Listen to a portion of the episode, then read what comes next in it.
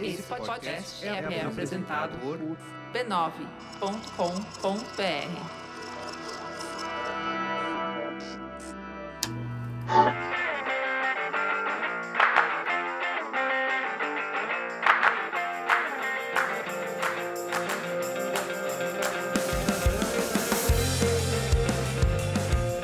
começando mais um Spoilers Talk Show, o podcast do spoilers.tv.br, onde a gente conversa sobre cultura pop e televisão.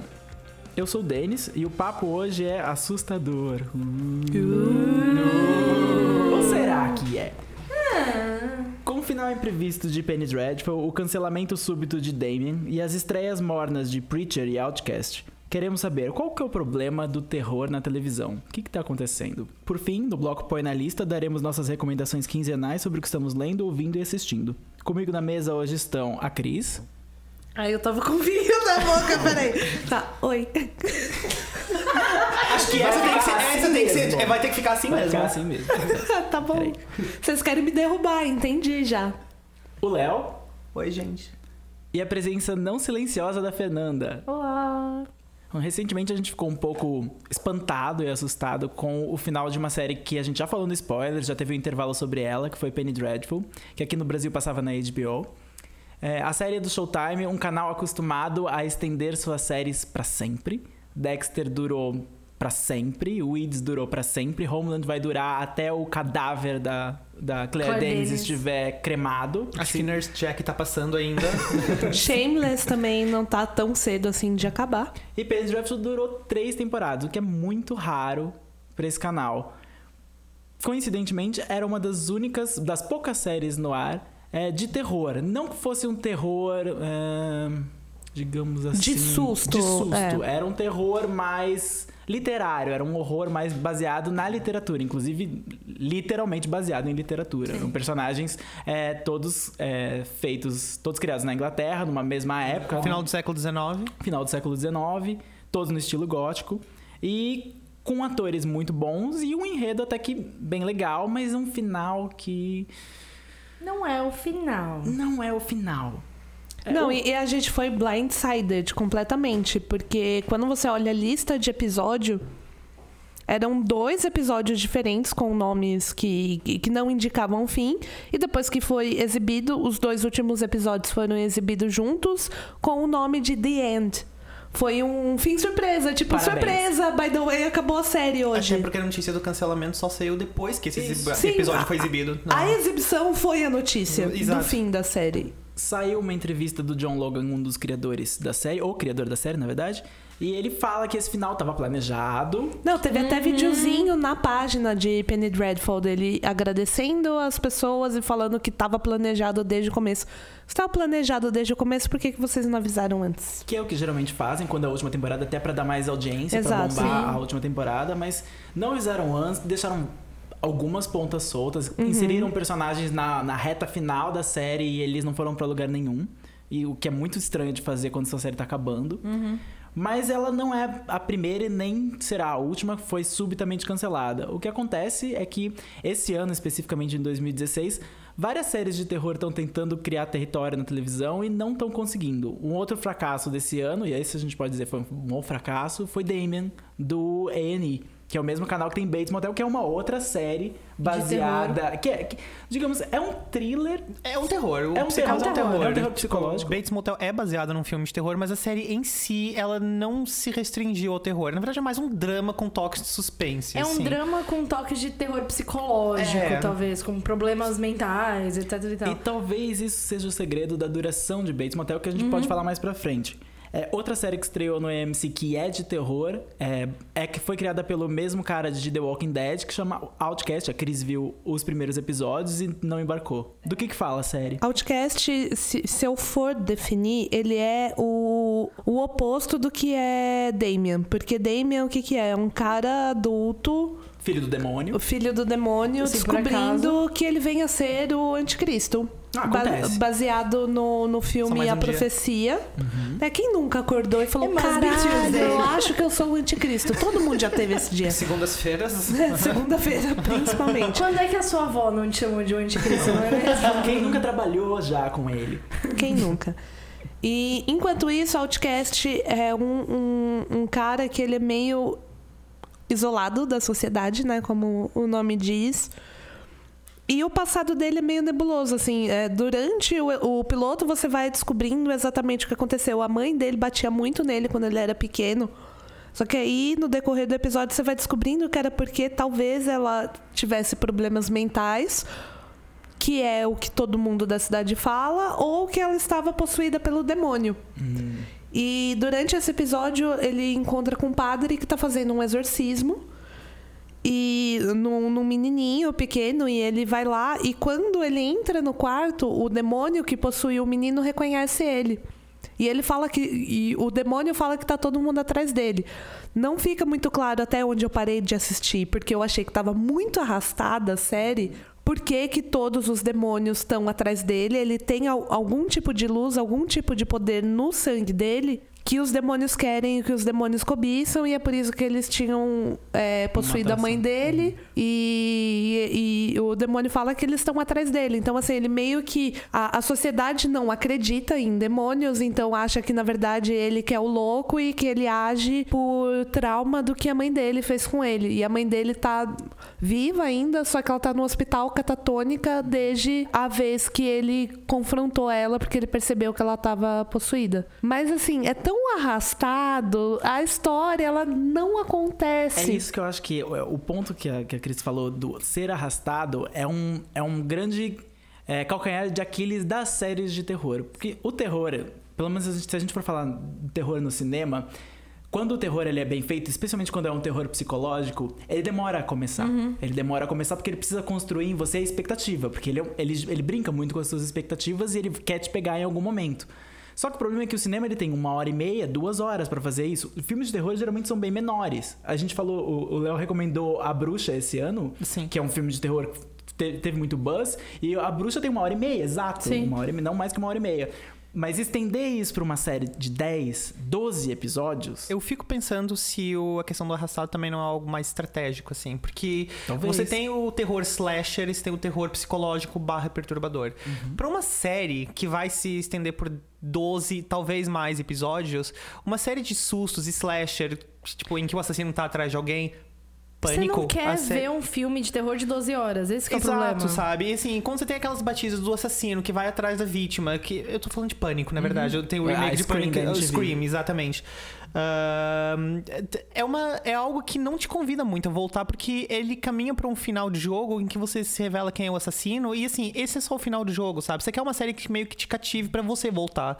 Então, Penny Dreadful é uma série que também recebeu muitas críticas por ser muito arrastada na primeira temporada. Eu tive essa crítica. A série é linda, ela é muito bem atuada, tudo é incrível. Não tem um defeito pra colocar nela, exceto o ritmo.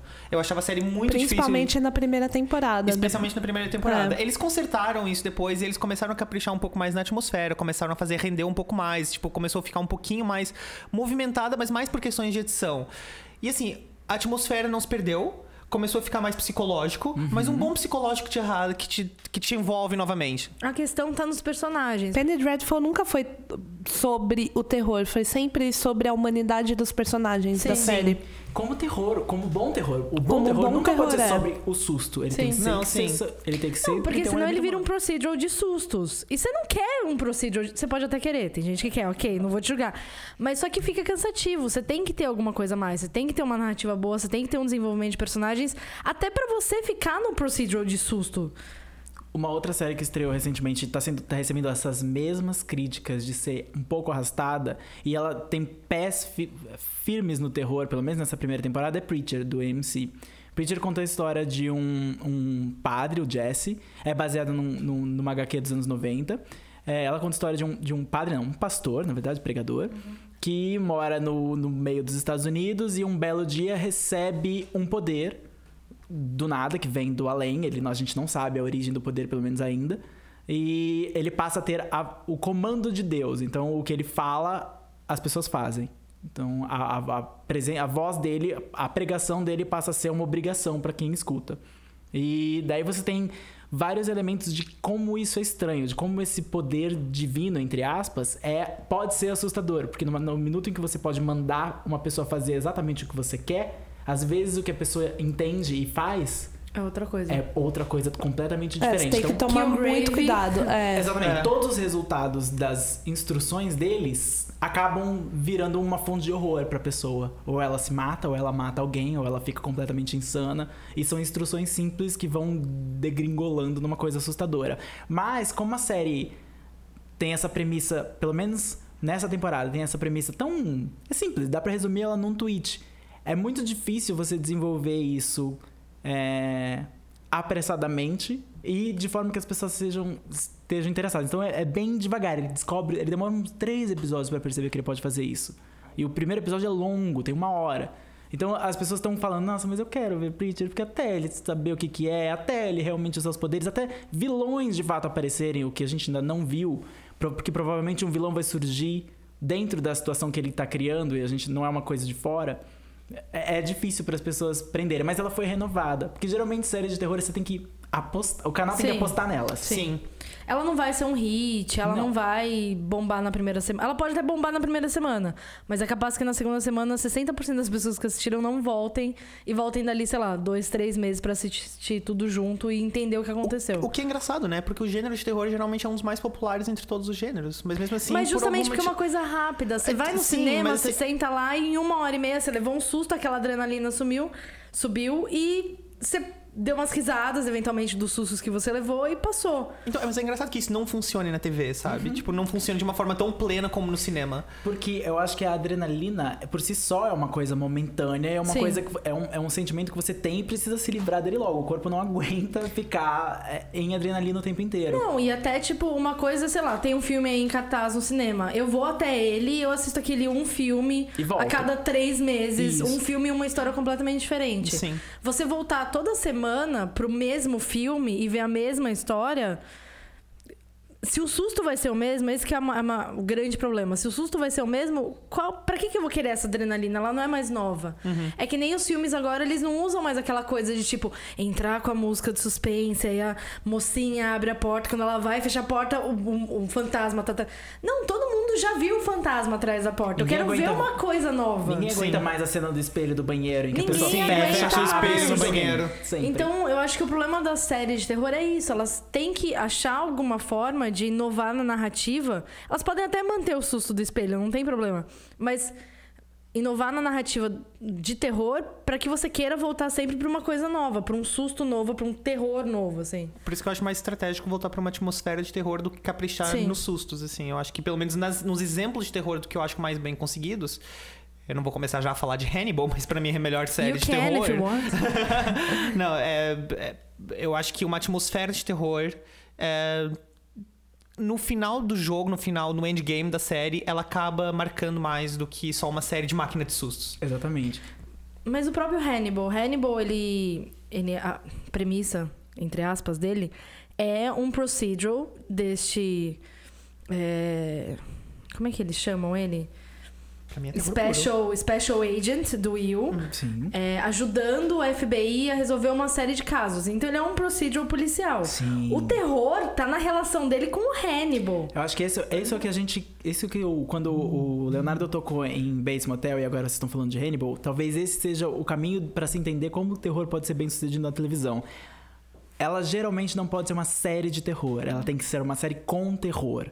Então, se é um procedural criminal que tem terror, se é um drama psicológico de uma mãe e filho que tem elementos assustadores, ou então outra Ou série até uma Buffy, que é uma série de aventura com elementos de terror. Ou uma, ou uma série atual de comédia que tá, tá fazendo isso. Brain Dead, a nova série dos criadores de The Good Wife, é uma série que é, é um drama. É, é, é, é lançado como um drama, tem muitos elementos de humor negro e comédia, humor político e comédia, mas tem uma premissa que é terror puro, que é aliens invadem a Terra e, e consomem cérebros humanos para controlar o planeta. lobotomia, né? Fazem lobotomia no planeta. Tem cenas de, de, de mutilação, tem cenas de cabeças explodindo, mas ela nunca vai se vender como uma série de terror, porque ela sabe que o terror não sustentaria 12 episódios. Você, se, se não sustentou nem o filme da Nicole Kidman, em que a mesma premissa acontecia e a- a- as pessoas tinham os cérebros invadidos. Ah, em- os invasores. Os invasores. Em, Eu gosto. em uma, uma hora e ela não, não sustentou o filme.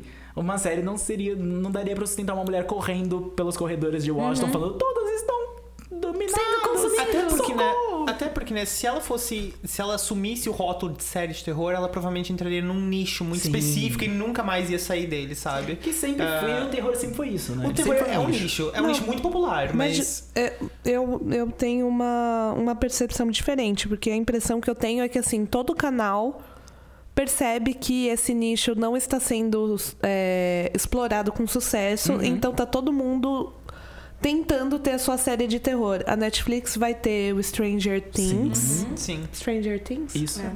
Que, que vai estrear no dia 15 de julho com uma, a, a volta da Winona Ryder Esperamos aí. ansiosamente. A terceira volta de Winona a gente É. nunca esquece. Que, Que- sempre volta com terror. Uhum. que é atrelado também a uma outra tendência da televisão que é a nostalgia, porque Stranger Things vai, vai se passar nos anos 80 Uhum. e é aquela vibe meio Goosebumps, porque é com crianças. E meio ET, meio Steven ET, Spielberg. meio Steven Spielberg Super e tal. 8. E tem uma outra série do Freeform, antiga ABC Family, também tem uma série passada nos anos 80.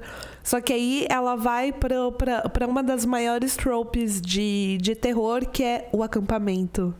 Assombrado, sexta-feira 13, sabe? Toda aquela vibe. Jovens aproveitando o verão, se pegando. E talvez morrendo. Tem um talvez- assassino! E tem um assassino entre Uh. eles, o que vai acontecer e. Então eu sinto que assim, todos esses canais já perceberam o que a gente tá falando aqui, que não tem ninguém fazendo terror bem. O terror, ele não é muito explorado na TV, mas ele é um filão muito bom. Ele E é um nicho muito bom de para você ganhar E com um dinheiro. público muito fiel também. E com um público super fiel. Até porque como funciona o terror? Você quer saber quem é o assassino. E geralmente você descobre quem é o assassino no fim. Quem é o vilão da. Geralmente é no fim. Sim, geralmente eles sustentam um mistério. Sustenta Sim. o mistério até o final. Então você consegue garantir que aquela au- audiência, se você fizer bem, Damien. que a audiência vai acompanhar até o final. Porque ela vai querer uma resolução. Apesar de que não é só isso, porque, por exemplo, se você pega Bates Motel e Hannibal, você sabe quem são os vilões. O terror tá justamente em ver eles sendo ruins ou se desenvolvendo na vilanice e, e destruindo o que tá por perto deles e às vezes você não entendendo o que tá acontecendo. E os outros personagens não perceberem isso. É, é tipo aquela fobia de. Pelo amor de Deus, alguém vê o que ele tá fazendo com o Will. Por que alguém... tá todo mundo indo jantar na casa dele? Exatamente! Então, mas assim, eu não sei se isso se aplica, porque tanto Hannibal quanto Bates são personagens super conhecidos do Sim. gênero, são personagens que têm uma fanbase Ah, já, já construída e já fiel. Então, não sei se necessariamente se aplica nesse caso, porque são personagens que já apareceram, que a gente já sabe quem são, porque eles já existiam antes. Não Talvez. são personagens novos. Mas sobre o que a Cris falou sobre as séries de terror sustentarem o mistério e por isso atraírem uma audiência pra terminá-la, me intriga, por exemplo, que séries como The Walking Dead, que é o maior sucesso da televisão a cabo, não tem um mistério pra ser solucionado, porque até porque não convém mais. na só na primeira temporada teve uma investigação sobre do porquê os zumbis existem, e zumbis são um clássico do terror, são terror um, um dois, tipo, junto com vampiros. Mas mesmo assim as pessoas estão voltando. E o que, que interessa nas pessoas em The Walking Dead que não seja levar o susto? O terror em Walking Dead, pra mim, é a- o desmantelamento da sociedade. E até que ponto as pessoas podem ir pra continuar sobrevivendo. Porque, sei lá, num mundo onde, onde Walking Dead chegou. Às vezes eu fico, gente, eu não sei se eu ia querer estar lá, sabe? Sei lá. Sim, sim. eu às vezes entendo. Eu ia me matar na hora. Eu, ia entendo me matar. Eu, eu não matou ia viver ali, tipo, não.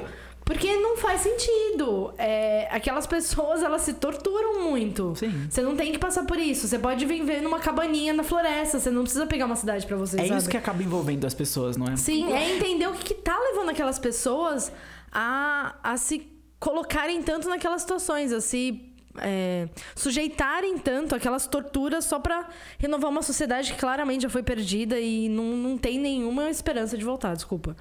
E, o, e, na verdade o que a Fernanda tocou é. Eu concordo, é a essência da série que vai definir se ela é ou não de terror. O Walking Dead continua sendo uma série de terror, mesmo que hoje em dia. eh, eu, eu parei faz muito tempo Walking Dead, mas eu acredito que ela continue inserindo elementos de terror numa história que não é completamente de terror. Mas, por exemplo, Hannibal, pra mim, voltando com o tema de Hannibal, com- é uma pura série de terror porque ela Ah, lida sim. especificamente com fobia, sabe? E a completa deterioração de um mundo interno de personagens que vão cada vez mais se decompondo. O problema, esse paralelo entre os dois é que, por exemplo, o Hannibal, ele.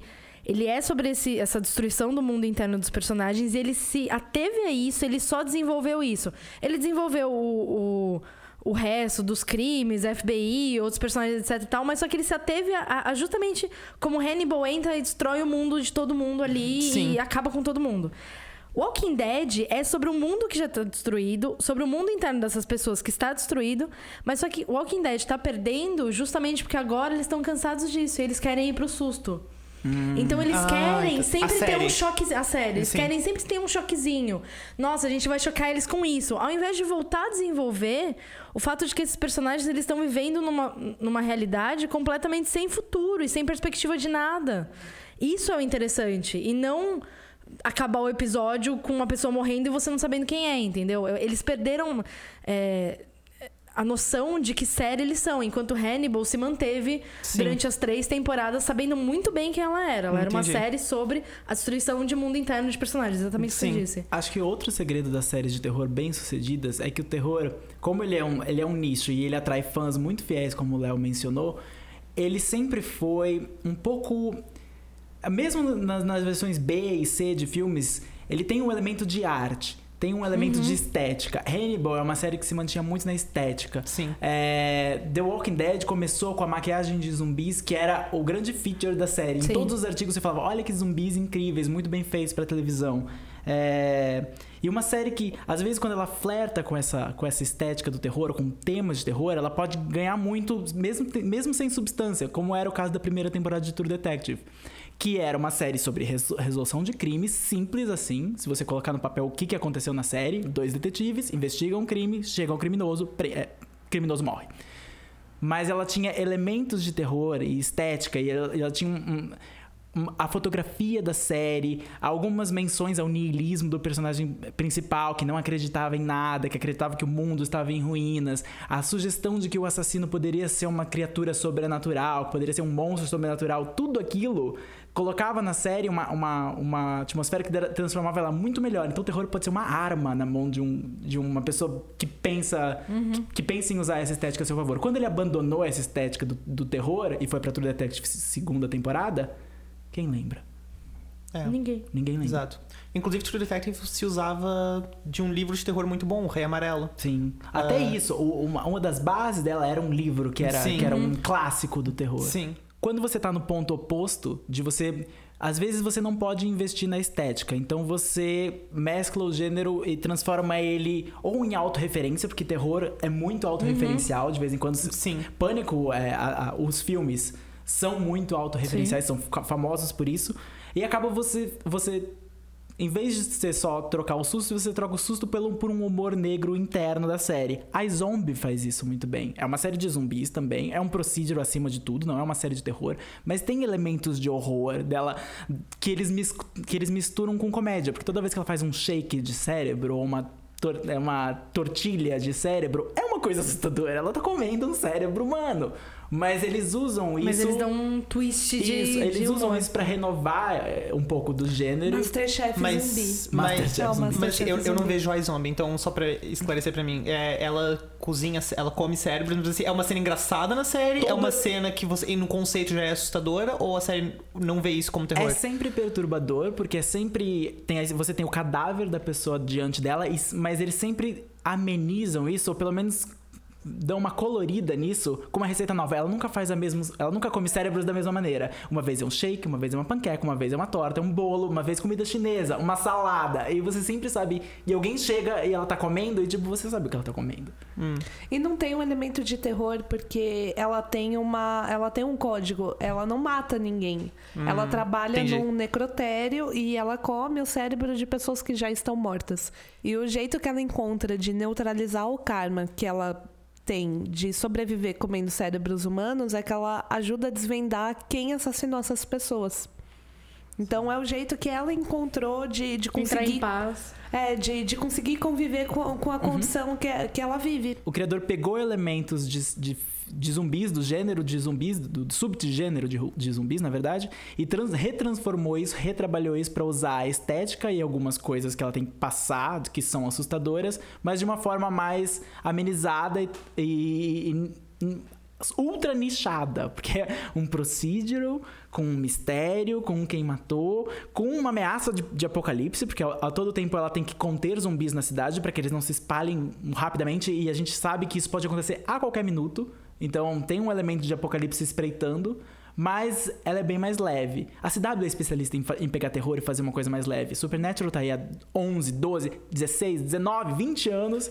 E é, a premissa é duas pessoas caçando demônios, o que é uma premissa de filme Demônios de terror. e outras criaturas. É, o, que, o que eu gosto muito, principalmente da- das primeiras temporadas de Supernatural, que meio que se perdeu. É, mas antes, principalmente a primeira temporada, eles pegavam muitas histórias clássicas do folclore americano e até de outros lugares do mundo. Então, assim, tinha um episódio sobre o bicho-papão, tinha um episódio sobre a loira do banheiro. Então, eles pegavam muito é, essa coisa de lenda urbana e, e brincava com isso. Até porque a estrutura das temporadas de Supernatural sempre foi 97 episódios. Brincadeira.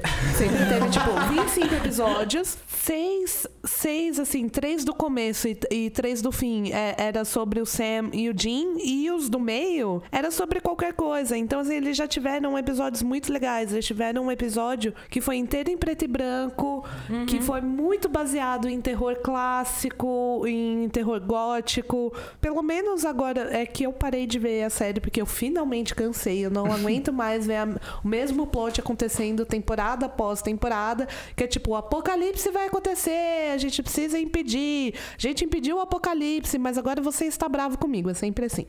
É, mas era muito legal, porque eles pegavam muito lenda urbana, que é uma coisa que eu sempre gostei. Que é uma coisa, assim, pra mim a referência de série de terror era Goosebumps. É, é, você tem medo da escuridão, né? E Goosebumps, que são de canais infantis.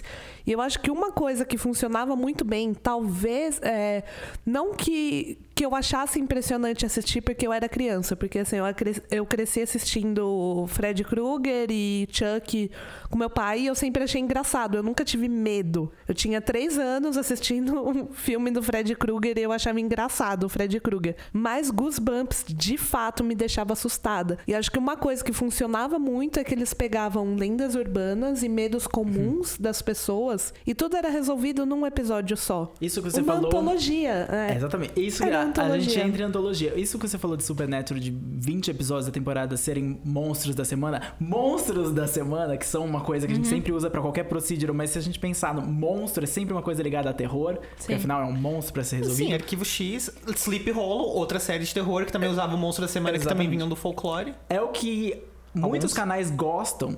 Porque sustenta uma temporada inteira se você colocar vários Uhum. monstros. Mas como você. Daí você jogou pra Goosebumps, que é na verdade o outro segredo das séries de terror bem-sucedidas: antologias. Por quê? Porque antologia repete uma coisa que a gente vê no cinema, que é o que a Fernanda saiu. Eu não quero ver um filme de 12 horas com as mesmas pessoas. Eu quero ver 12 filmes diferentes, com pessoas diferentes e histórias que podem ser muito mais impactantes porque são abruptas. Então, você tem um Black Mirror, que é todo focado em tecnologia e tal, mas são, são histórias de terror. São, histórias de terror, definitivamente. Por- E elas sempre terminam com, um- com uma reação meio visceral de alguma situação que você não quer. Se você tá apavorado e acabou. Você não volta pra ela na semana seguinte. Acabou. Agora na semana seguinte vai ser outra coisa. É, o, nesse mesmo formato, não tem também como não falar de American Horror Story. Não tem. Sim. Que todas as histórias seguem um, um template de algum tipo de história de terror, seja ela num hotel, seja ela numa, Numa casa, casa. assombrada, seja ela num asilo, uh, Manicômio. No, no manicômio, no hospício. Ah, que American Horror Story tenta explorar ao longo das temporadas, fazendo referências dentro de cada antologia, uh, dentro de cada temporada, a vários outros filmes que de alguma forma se relacionam e dialogam com o tema que eles estão explorando. Pessoalmente, eu não acho que a série, mesmo explorando isso, ela consegue sintonizar o terror das referências dela. Então ela acaba sendo mais uma hum, compilação de referências do que uma série de terror própria em si. Eu não sinto medo assistindo American Horror É que- Story.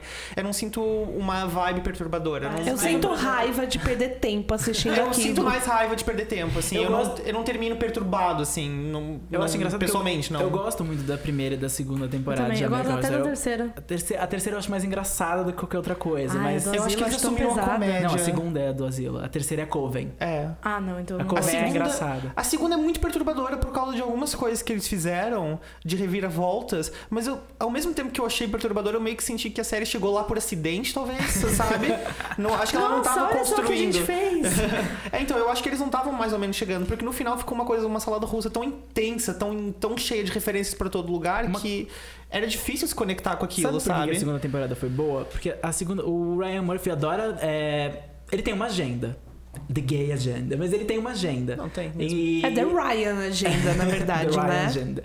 E o, o bom terror é quando ele pega uma. É como uma boa ficção científica. Ela explora. Uns, você tá vendo o futuro, mas na verdade você tá vendo o presente. E o bom terror é quando você tá vendo um monstro, mas na verdade você tá vendo todos nós. Você tá vendo uma, uma questão que a gente passa, uma coisa, um problema social. E American Horror Story, a segunda temporada, era muito sobre aceitação. Era muito Sim. sobre LGBT. Era muito sobre isso. E isso é foi colocado de um jeito apavorante que ficou apavorante de verdade. A ameaça, o, o fato da personagem principal, a Lana, ser lésbica e estar lá por causa disso Sim. era assustador pra todo mundo que assistia. Então, o, o terror quando funciona é porque ele pegou num nervo.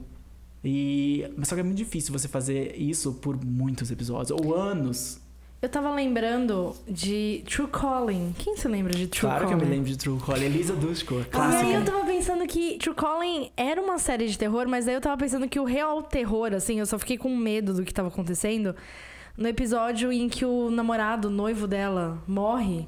Final da E primeira ela temporada. não consegue salvar ele. É maravilhoso. Porque daí é quando você toma, assim, uma, uma noção das coisas. Tipo, as coisas nem sempre vão terminar bem. E essas pessoas que você tá vendo, elas correm riscos reais, assim. O terror, ele fica real quando você toma a dimensão de que eles, esses personagens que você tá vendo, que você simpatizou e você criou qualquer re- conexão, relação que seja, podem morrer. E você vai perder isso. É aí que ele se torna E nada que você, você não pode fazer, não vai ter uma mágica que vai Não. Porque a True Calling se baseava. Era uma série sobre. A Elisa Dushko era uma estudante de medicina que trabalhava no necrotério com o Zach Galianowski. Só. Uhum.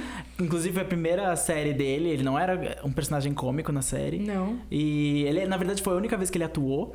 O resto ele faz ele a partir de agora. E. Ela tinha um superpoder. Ela tinha o poder de voltar no tempo toda vez que uma, uma vítima chegava ao necrotério e ela salvava ela. Era a zombie, era um pouco de zombie, só com esse recurso de voltar no tempo.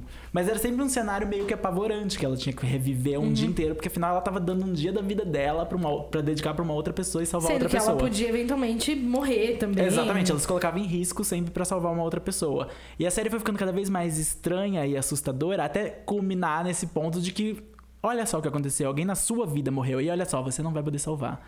E você chegou a um ponto, ela chega a um ponto de descobrir uma outra pessoa que também pode voltar no tempo, mas tem a missão contrária, a missão de matar alguém. Se alguém ela, é, impedir ela de salvar. Então, se ela, ela volta pra salvar e esse cara volta junto com ela pra impedir ela de salvar, porque a história tem que acontecer. Então, vira uma, virou uma coisa psicológica. Sim. Virou uma coisa psicológica. É do Brian Fuller essa série? Não, é de ninguém. A gente falou, na hora, quando a gente falou de estética de terror, e a gente falou bastante de Hannibal, o criador de, de Hannibal, o Brian Fuller, é muito, claramente um fã da estética de terror, porque ele sempre E coloca... da estética de morte. Da estética de É, é, morte. o tema preferido dele é morte. A gente falou disso no, no podcast que a gente fez sobre morte, porque ele sempre tem série sobre isso, mas é sempre a morte como um humor negro e uma situação inevitável, ou era a morte como o caso de Dead Like Me, que era, na verdade, ela dá o propósito pras pessoas. Ela deu o propósito. As premissas dele são assustadoras, mas ele sempre dá um jeito de, de fazer ela ser fofa. I'm saying Eu Hannibal. não sei Você é Hannibal. O quê? Você não achava Hannibal fofa? Hannibal é Achava, romance. mas eu não posso falar isso em voz alta, porque senão sou Não, não. Hannibal- Eu acho que você vai ter romance, muita gente. gente. Então, acho que vai ter muita gente concordando com você. A gente tava falando de antologias, né? Antologia é realmente um, um- um ótimo jeito de um canal é, se sustentar em várias histórias interessantes de terror. Contos da Cripta é a base disso, é, Twilight Zone é a base disso. Twilight Zone tem muita coisa de ficção científica, mas geralmente são coisas assustadoras como Black Mirror. Então sustentaram várias o gênero na televisão de uma forma é, muito memorável. Você lembra até hoje, mesmo que você nunca tenha assistido, você sabe do que se trata. Você conhece a referência. E Com hoje, a vantagem de hoje é que um- uma plataforma de streaming como Netflix ou Hulu podem lançar séries inteiras em um dia só. O Hulu não faz muito isso. O Hulu geralmente lança semana a semana. Mas ele pode lançar uma série inteira em um dia só e você pode assistir ela como um grande filme. A da Winona, que vai estrear agora no Netflix, Stranger Things, pode ser um grande sucesso de 12 horas. Hemlock Grove do Netflix não foi um grande sucesso. Não, então, primeira não, mas série cancelada, inclusive. é, a primeira temporada de Hemlock Grove, ela me, ela me entreteu muito. Eu assisti inteira, eu assisti seguida, Uhum. porque eu queria Saber o que aconteceu? saber o que ia acontecer, quem era o Lobo Branco Você assistiu e como um tal. filme? Não, foi um filme. Depois que aquela história foi resolvida, eu até tentei voltar para a segunda temporada e aí eu vi que não tinha mais nada lá que me interessasse, porque o mistério Acabou. já tinha sido resolvido. O mistério foi resolvido. Mas você achava a série boa ou você tava só te entretendo? Então, eu não, não foi a pior coisa que eu já vi na minha vida.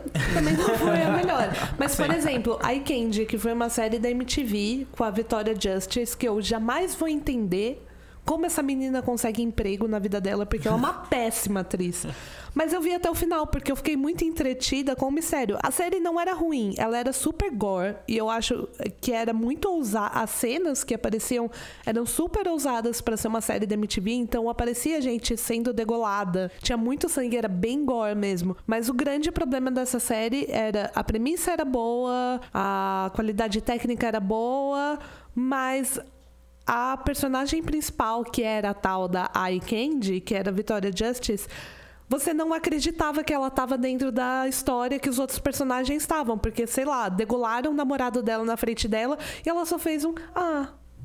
Sabe? Isso também é uma crítica de terror em geral. É. Ge- Geralmente o terror tem protagonistas, ou a atuação do terror é sempre muito considerada. Dependendo se, se o filme não é levado a sério, aqueles filmes sérios de terror, se é um filme, um slasher, um filme de, de, de assassinatos, é que geralmente a, a, a atuação é o ponto que a crítica vai falar: ah, a gente já espera que de um filme de terror ninguém, ninguém seja uma Meryl Streep.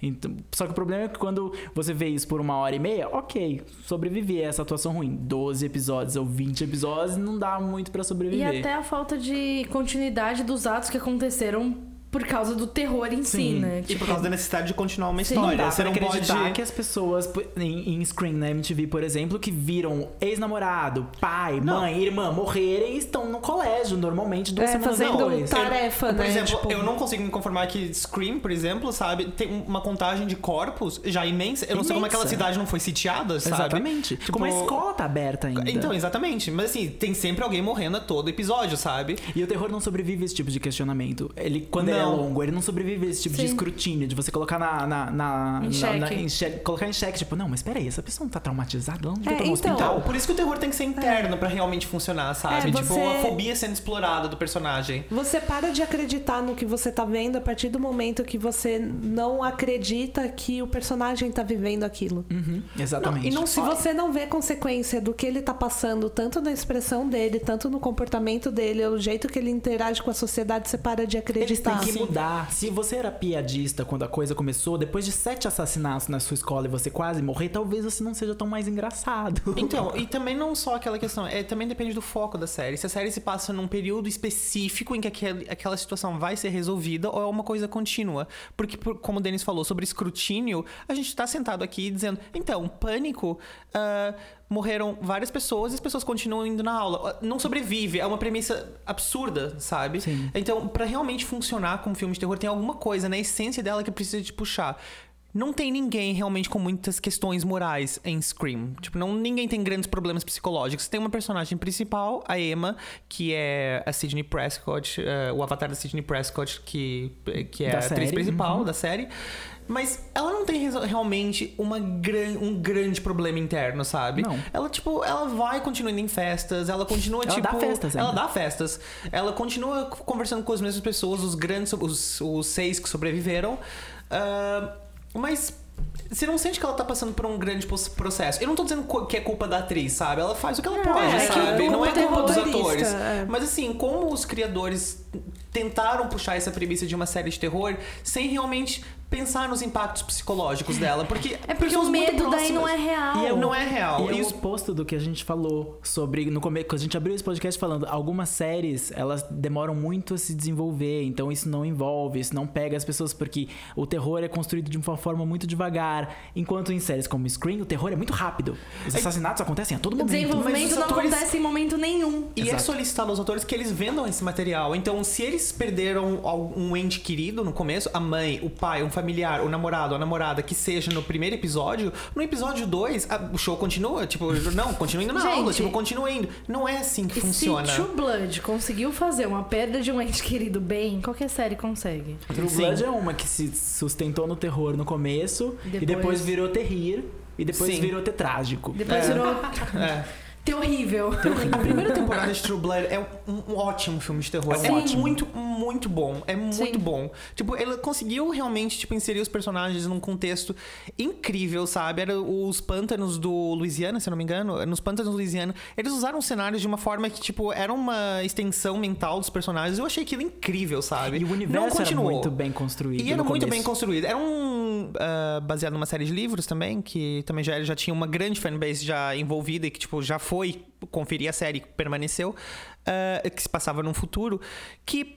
Ok, você não via aquilo acontecendo, sabe? Mas foi construído de uma forma muito crível. Tudo bem, você tinha que suspender um pouco a sua crença, sabe? Os vampiros vão vir, tipo, eles estão vendendo sangue, tipo, o True Blood também. Ah, era difícil, sabe? Mas assim, você acreditava naquele mundo e você acreditava, mesmo que com uma premissa muito fora da casinha, muito, tipo. d- Muito oblíqua, talvez, assim, sabe? Ah, você acreditava nas consequências daquilo. Então. É porque a relação entre os personagens era real. Sim, exatamente. E a figura dos Era. personagens dentro daquela sociedade era real. Então, por exemplo, opa, tem esse, esse mercado de venda de, de sangue. Então vai ter um contrabando de sangue. E outra. Então vai ter um mercado que explora o sangue de forma sexual. E é o que a gente falou também, True Blood pegava em temas é, políticos, sociais reais. Então, ser vampiro, muitas vezes, às vezes, era uma metáfora de ser gay ou ser negro nos Estados Unidos. Sim. Eles eram. E teve uma, teve uma temporada inteira dedicada a uma doença que só atacava vampiros. Era claramente um paralelo com AIDS, datado, um pouco Sim. datado, mas era um paralelo. Então, é, True Blood tinha essa, essa raiz no terror é, que podia se relacionar muito bem com a sua audiência e em algum momento se perdeu. Datado, mas uma fobia. Mas uma fobia que você, que mesmo que já seja datado, né? Hoje em dia ainda existe, mas assim, é algo que você consegue substituir por outras coisas também, Exatamente. sabe? Sim. Nesse ano, a gente mencionou nas futuras estreias é, da televisão aberta nos Estados Unidos, a Fox vai trazer O Exorcista, que é considerado um dos maiores filmes de terror é, já De todos feitos, os de todos os tempos. Vai trazer isso para uma série, uma série com vários episódios, se eles sustentarem bem com várias temporadas. E a gente sabe que é um filme que tem uma história bem clara com começo, meio e final, que não sabemos como isso vai durar, mas que eles estão tentando vender como o grande terror da televisão. Vai dar certo? Não vai dar certo? O que, que eles têm que fazer? Eles vão tra- transformar o Exorcista em comédia? Já tem. É um filme maravilhoso. Vai virar um procedural. Vai virar um procedural? O que, que vai ser? Não sabemos. Mas estamos curiosos. E vocês? O que, que vocês esperam do terror na televisão? O que, que vocês esperam? Vocês esperam sustos? Vocês esperam se conectar com os personagens? Se importar com os personagens? Vocês não, não ligam que as pessoas em Scream estão na escola dois dias depois da mãe deles morrerem? Pode contar nos comentários que a gente quer ouvir. Shots?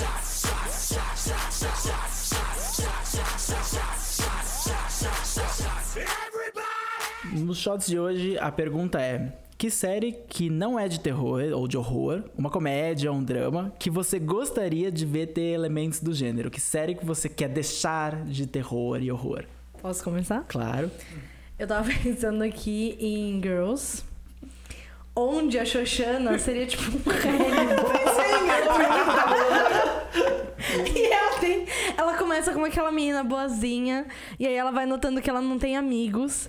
E aí ela coloca na cabeça que ela tem que destruir aquelas pessoas, mas ela vai fazer isso por dentro. Então ela não vai simplesmente chegar lá e matar todo mundo. Ela vai desestabilizar todo mundo emocionalmente. E ela consegue isso.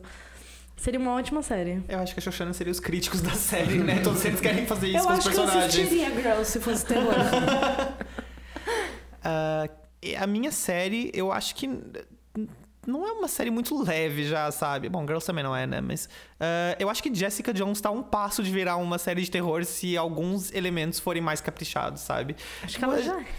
É, então, em alguns aspectos já é uma série de terror. O Killgrave é um personagem incrível pra filme de terror, sabe? Ele rouba a autonomia de todo mundo, ele obriga você a fazer coisas que você não quer e é consciente a respeito disso. Uh, a relação dele com a Jéssica já é um filme de terror, mas a série ela dá o foco de filme de ação, uh, dá o foco de procedural também, de aventura também. Mas eu acho que se o, a trilha sonora mudasse um pouquinho, de repente pode até ser a mesma série, só mudar a trilha sonora, sabe? Tipo, cortar algumas outras cenas e é, tipo empacotar de uma forma diferente, mas eu acho que Jessica Jones renderia uma boa série de terror. Eu? É. eu queria muito ver Broad City como, como terror. Nem que seja um episódio só, porque eu consigo imaginar claramente a Ilana e a Abby perdidas em algum lugar de Nova York. E aí, a qualquer barulho estranho que acontecer, a Ilana pular na frente da Abby pra proteger a vida dela, pois é a esposa dela. E. Eu quero a mãe da Ilana, o pai da Abby, que é o Tony Danza. Olha! É o Tony Danza. Perdidos em algum ponto cabuloso de Nova York. E, meio um negócio meio Scooby-Doo, assim. Uhum. Acho que nesse espírito de Broad City eu gostaria muito de ver The Mindy Project como um terror. Um dia que a Mindy acorda e Nova York tá vazia. E daí ela desesperada falando sozinha porque ela fala demais e ela texting pra ninguém. Sem Nossa! sinal no celular. Eu veria essa série. Eu É, adoro tipo, cidades grandes e daí ela vazias. começa a comentar tudo sobre. Daí eu quero ver ela explorando as ruas vazias, ouvindo barulhos, tipo, indo nas lojas de departamento, indo no cinema, tipo, falando o quê? Ninguém vai comentar? Isso aqui, isso aqui. E ela falando sozinha. Eu acho que seria psicológico, maravilhoso e assustador. Bom, se você tá ouvindo até aqui, eu acredito que você gosta de ouvir o que a gente tem pra falar. Então, se você quer continuar ouvindo a nossa voz no seu ouvidinho, te acompanhando no ônibus, no metrô, entre em www.patreon.com barra spoilerstv e vire um patrono. Você virando um patrono, além de ajudar a gente a não calar as nossas vozes, você também terá um outro mundo de possibilidades nas suas mãos. Você poderá participar de um grupo com a gente, você poderá deixar a gente feliz. É, é verdade. E felicidade não tem preço, não é mesmo? E felicidade te dão endorfinas. E endorfinas não te fazem matar pessoas. se, se você curte feminismo, endorfinas, televisão, ajude o nosso Patreon para que a gente não cale as nossas vozes. tá ótimo. Então agora vamos pro Põe na Lista. Põe na vamos. lista, vamos lá. Essa semana eu queria colocar na lista uma minissérie que não é de terror, mas é um suspense, que eu assisti recentemente. Ah, não teve. A minissérie não teve tradução para português ainda, mas ela é baseada num livro muito conhecido, ah, And Then There Were None, com o título E Não Sobrou Nenhum, é da Agatha Christie. Ah, talvez você conheça o livro como Caso dos Dez Negrinhos, ele se popularizou dessa forma, mas o título foi trocado. Eh, Se você não conhece a história, você vai provavelmente ver um template das- de uma das maiores histórias de suspense que ainda hoje é usado em vários outros lugares. É, dez estranhos foram reunidos de formas misteriosas para irem a uma mansão que, é, que fica no meio de uma ilha ah, e não tem mais nada nessa ilha, na costa da Inglaterra, em Devon. Ah, chegando lá, eles percebem que todos talvez se conheçam tenham alguma coisa que, que se que, que, tenha alguma coisa que conecte eles e eles vão descobrindo isso gradativamente enquanto existe alguém matando as pessoas. Então são 10 pessoas presas numa ilha em que cada uma está sendo assassinada. E numa mesa de jantar existem 10 figurinhas ah, baseadas num poema de um poema da série. Eu, eu não sei se é um poema tipo que já existe na vida, mas isso não vai ao caso, porque eles exploram isso dentro do, da narrativa. É, essas, essas figuras representam cada um dos personagens e à medida que cada um vai morrendo, essas figuras vão sumindo. No livro original, é, escrito pela Agatha Christie, é, eram 10 figurinhas ah, negras, eram 10, ahm, 10 estatuetas pequenas. Ah, a gente vive em tempos diferentes, é, então agora até mesmo na série isso foi revisto, são 10 figurinhas verdes, mas de um material específico, mas a série é bem fiel ao livro. Na verdade, eu diria inclusive que melhor que o livro, porque ela constrói em cima de uma atmosfera que o livro não transmite da mesma forma que a série consegue. Ela é muito, muito bem filmada. Ela é muito, muito legal. É um mundo que você pode, mesmo que você não curta séries de suspense, é um mundo que dá prazer de ficar vendo, porque é tudo muito bem feito, é muito legal mesmo. E os cenários são ótimos, os atores são muito bons. Ah, você deve conhecer metade deles de vários lugares. Tem o Sam Neill, ah, tem o Aidan Charles Turner. o Aidan Turner. Tem o Charles Dance, que você talvez conheça como o pai dos Lannister em Game of Thrones. Vale a pena. São três episódios, cada um de uma hora. Sério, você consegue ver tudo como um grande filme. Mas é, é bom fazer render também. Eu queria pôr na lista uma coisa que não é nova, mas. Se você frequenta o Tumblr, você provavelmente já esbarrou em algum poema da Rupi Kaur. Talvez você não saiba quem ela é, mas esses dias, depois de ver muitos poemas dela, eu falei: Meu, eu vou atrás dessa mulher. E ela tem um livro maravilhoso chamado Milk and Honey, que é uma coleção de vários poemas dela. Ela é uma poetisa canadense e feminista, extremamente feminista. E, e os poemas dela são sempre sobre abuso, papel da mulher na sociedade, relacionamentos. Ah, ela lida muito com a mulher negra na sociedade. Ela tem um poema maravilhoso, é, que é, é meio que uma prosa, assim, são duas linhas que fala, assim, traduzindo bem mal, o peso que está em nossas espinhas, livro nenhum tem coragem de escrever, tipo, e, e aí o nome do poema é tipo a história da mulher negra na, na sociedade. E assim, ela é muito foda, tipo, muito foda. Ela tem poemas que eu li assim, e sei lá, quatro linhas eu li, eu tive que fechar o livro ficar um tempo parada pensando no que eu tinha acabado de ler. Porque são coisas que realmente tocam a gente. Eu não sou nem um pouco fã de poesia.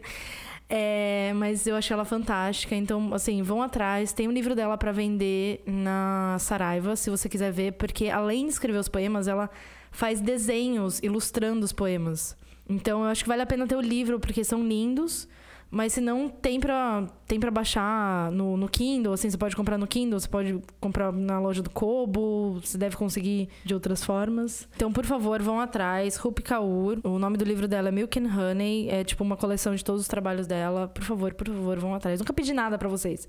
Vão atrás disso. É, eu vou colocar na lista uma newsletter muito legal. Uma newsletter? Uma O que é newsletter? newsletter? De quem é essa newsletter? Então, essa newsletter é de uma pessoa super legal, assim, que eu adoro, que eu conheço desde que eu nasci, chama Chris Jerkes. Ah, marmelada. Então, assim, eu me inspirei muito no Denis, na Letícia e na Silvia, que tem a própria newsletter deles, que são ótimas, mas eu acredito que todos vocês já estão assinando. Então vocês já sabem é, disso. Vocês já sabem, né? Não preciso falar de novo. Mas aí eu, inspirada e um pouquinho com inveja, porque eu também quero fama, dinheiro e glamour na minha vida. E todo é mundo é que é humano. que nós não é? temos, Todo mundo é humano, temos. todo mundo. Como diria Freud, tudo que você faz é pra comer alguém, não é mesmo? Então, Uau. né? Então, aí eu fiquei com inveja, né? Porque todos eles estão famosos. E... Mas enfim, aí eu criei a minha newsletter que chama E aí, novidades? E é uma newsletter sobre o absoluto nada. Que eu não tenho um tema definido, cada edição vai mudar. Na primeira edição eu falei de várias coisas, mas na próxima edição nem eu sei do que eu vou falar.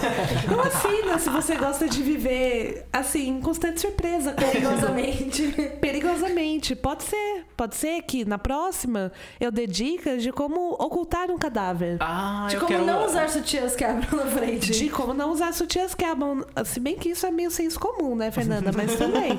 É, mas enfim, assinem, é muito legal. Assim, não, não estou falando porque é minha, mas é super legal mesmo. Mesmo, assine. O que eu ponho na lista essa semana, já que a gente falou de terror e, e- e coisas pesadas, eu ponho na lista uma coisa completamente oposta. Essa semana eu decidi fazer uma maratona de uma série antiga que eu nunca vi inteira na ordem, eu só vi poucos episódios. Saiu o filme dela recentemente na Inglaterra, que é Absolutely Fabulous. Eu comecei a assistir todas as temporadas desde o primeiro episódio. A série começou em 1992. É uma série longa, porque tem 20 anos, mas curta, porque as temporadas são curtas, porque a Inglaterra não tem dinheiro pra mais do que seis episódios. Isso é um episódio de meia hora, 20 minutos e poucos. Contam, a, se você não sabe, contam a história de duas, é, de duas mulheres, e a gente já falou de mulheres difíceis, como se fosse uma grande novidade da televisão, ou como se tivesse uma coisa que tá pegando na televisão agora, em 1992 essas mulheres eram bem difíceis, bem complicadas e bem famosas. A, a- história da Edina e da Patsy, elas trabalham na indústria da moda, elas, elas nunca fica muito claro exatamente no começo o que, que elas fazem, mas elas são pessoas muito glamourosas, mas glamourosas em 1992, então pense. É aquele, é aquele glamour. E muito ácidas, completamente alcoólatras, completamente é, afeitas às drogas. Uma delas, a Edina, tem uma irmã. Uma, uma irmã não, tem uma filha super careta, que é a Saffron, que é a menina que fica, é, é a Rory, que fica estudando todo episódio e cuidando da mãe ou criticando a mãe. E é uma comédia extremamente escrachada, então você vai ver elas caindo de bêbadas o tempo inteiro, fazendo coisas, usando roupas completamente questionáveis, mas alegando que isso é estar na moda e é, marcou a história e vo- volta agora com um filme que tá recebendo críticas mais ou menos mais ou menos positivas, porque ela conta mais ou menos a mesma história que contava há 20 anos atrás.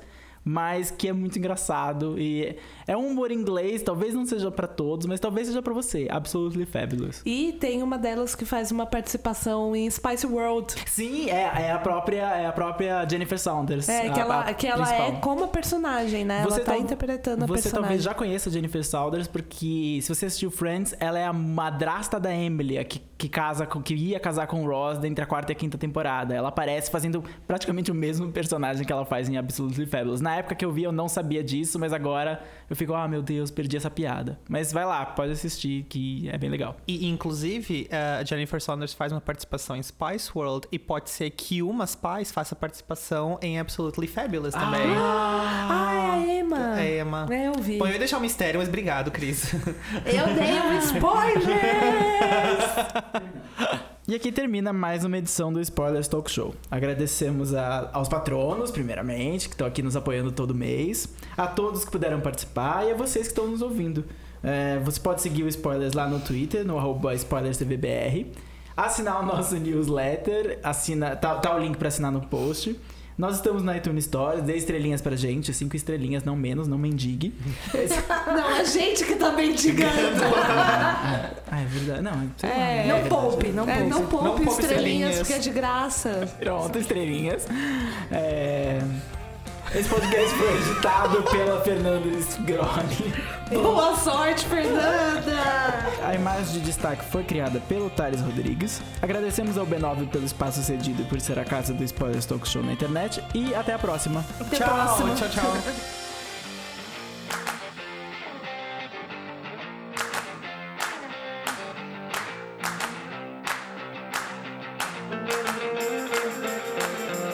Vou fazer a Letícia. Legal, Cris. Legal, bacana. Foi ótimo. Legal, Cris. Legal. Muito legal. Fechei. Patriarcado!